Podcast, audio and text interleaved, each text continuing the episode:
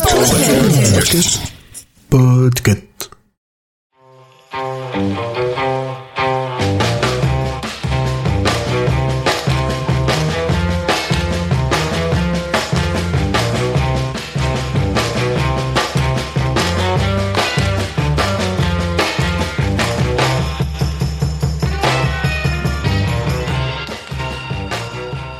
Coucou tout le monde, je suis en retard pour ce 15e jour. Oh là là là là là.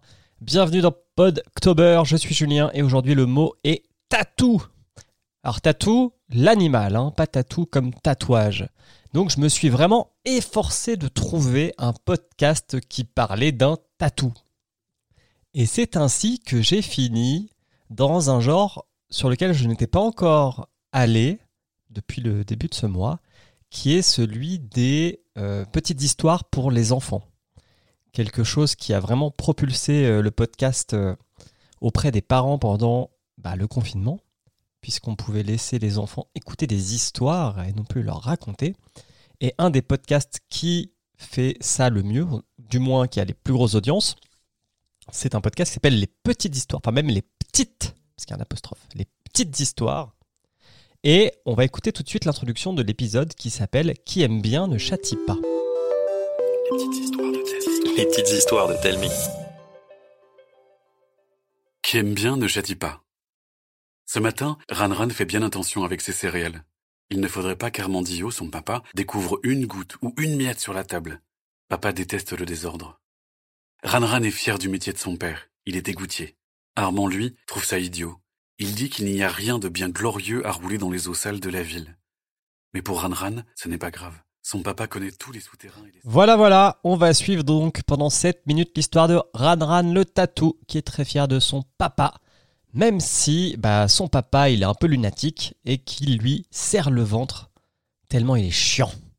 Bon. Qu'est-ce qu'on pense de ce podcast? Eh bah, je ne suis pas la cible. Je, ne cherche pas à écouter des petites histoires. Après, je comprends tout à fait l'intérêt, c'est bien fait. Je, pense que pour une. euh, Comment, comment on appelle ça? Pas une berceuse, mais une, histoire pour dormir, c'est parfait pour les gamins. En plus, il y a une petite morale sympa à la fin de l'histoire, comme dans toutes les histoires qu'on raconte aux enfants. Donc, euh, ouais, bah. je vous avoue, je sais pas trop quoi dire de plus parce que c'est court, c'est bien fait, mais ce n'est pas pour les adultes. Vraiment, je, je ne, bah, c'est pas que je ne comprendrais pas si un adulte écoutait ça parce qu'au final, vous faites bien ce que vous voulez, mais, mais c'est vraiment pas le cœur de cible de ce podcast. Par contre, ce que je peux vous dire, c'est si j'en suis arrivé là, c'est que j'ai vraiment trouvé aucun podcast francophone qui parle de l'animal tatou. Et je crois que c'est la première fois que je sèche autant devant un sujet euh, euh, de la liste de Inktober. Et pour tout vous dire, en fait, quand je tape tatou dans Spotify et que je regarde les émissions euh, de podcast qui, sortent, celui-là, c'était vraiment le dernier avant qu'on bascule dans les podcasts en langue étrangère. Et j'ai dû scroller pas mal, hein, parce que par contre, le tatou cast, Game of Thrones, Amour et tatouage, un tatouage qui tient un an, pourquoi a-t-il été interdit de se faire tatouer New York, patati patata. Il y a au moins euh, 10-15 épisodes sur le tatouage, mais rien sur l'animal, le tatou. Alors que j'avais réussi à trouver un truc assez facilement sur l'aigle. Donc pourquoi il y a une discrimination dans le podcast autour du tatou? Je n'en sais rien. Je vais quand même m'arrêter là, on va pas non plus faire 10 minutes sur l'épisode. Demain, on se retrouve pour le mot volaille. Et euh, c'est un podcast qui a été très compliqué à écouter.